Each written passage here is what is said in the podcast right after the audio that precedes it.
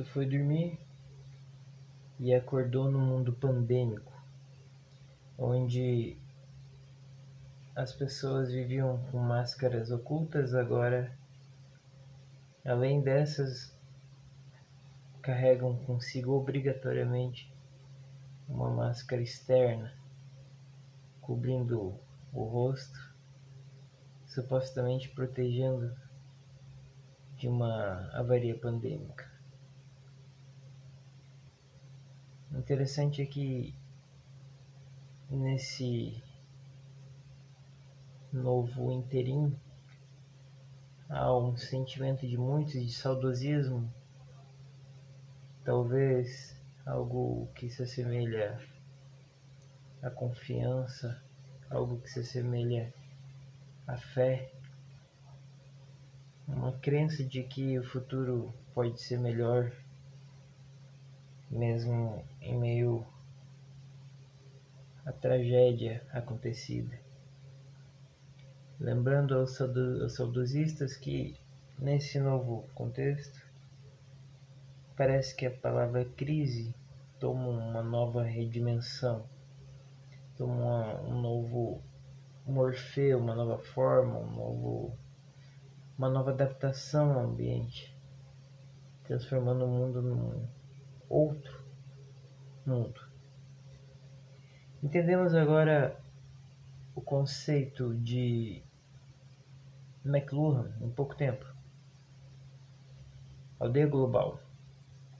Sempre foi se perguntado como que organizações das Nações Unidas, a ONU, poderia organizar o mundo num sistema rotineiro através das suas finanças, através da sua mentalidade cultural, porque países como a Índia, por exemplo, que mantém uma estrutura ocidental e dentro dela oriental, perdão e dentro dela dessa estrutura oriental arcaica carrega 1100 línguas, 1100 línguas oficiais. Como subjugar uma nação com esse perfil? Um perfil multireligioso, um perfil de castas, como englobar essa nação em um processo de globalização impossível. Você pode usar o nome BRICS, pode usar o nome que for, mas dentro do BRICS você vai ver a Rússia com uma mentalidade, o Brasil com outra mentalidade, a China com outra mentalidade, a Índia com outra mentalidade. O que eu quero dizer com isso é que as culturas são incompatíveis, mas do dia para noite, um vírus transformou o mundo numa aldeia global. McLuhan tinha razão. Ele dizia que a tecnologia transformaria o mundo numa grande aldeia global. Algum tempo, desde a banda larga, e é discada para alguns que são anciões tanto quanto eu, nós vislumbrávamos já um mundo onde que as cartas não demoravam seis meses, um ano para chegar de uma ponta a outra. Agora é só carta, é o famoso e-mail. Você pode ver a pessoa do outro lado da linha que você conversa com o aparelho que te segue para onde você vai tranquilamente, portátil, móvel, mobile.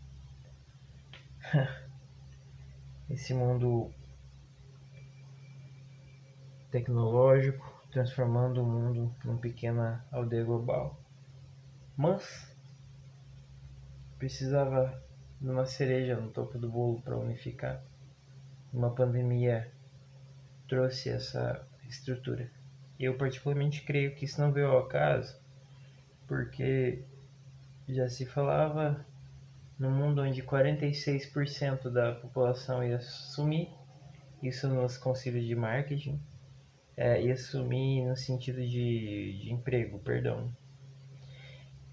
46%, 47% dos empregos iam sumir nas próximas, nos próximos anos, nos próximos 10 anos. E agora se entende. Era uma programação, eles sabiam o que estavam falando.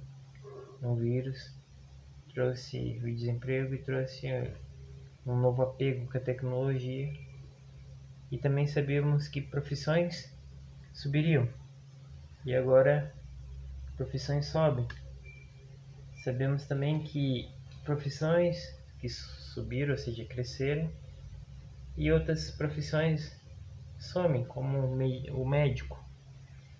É sabido em marketing que, através dos fóruns de atualizações, de que os médicos iriam sumir porque nesses próximos 10 anos, porque computadores tomariam seu lugar, inclusive já existe computador que fez cirurgia de coração sozinho, muito complexa.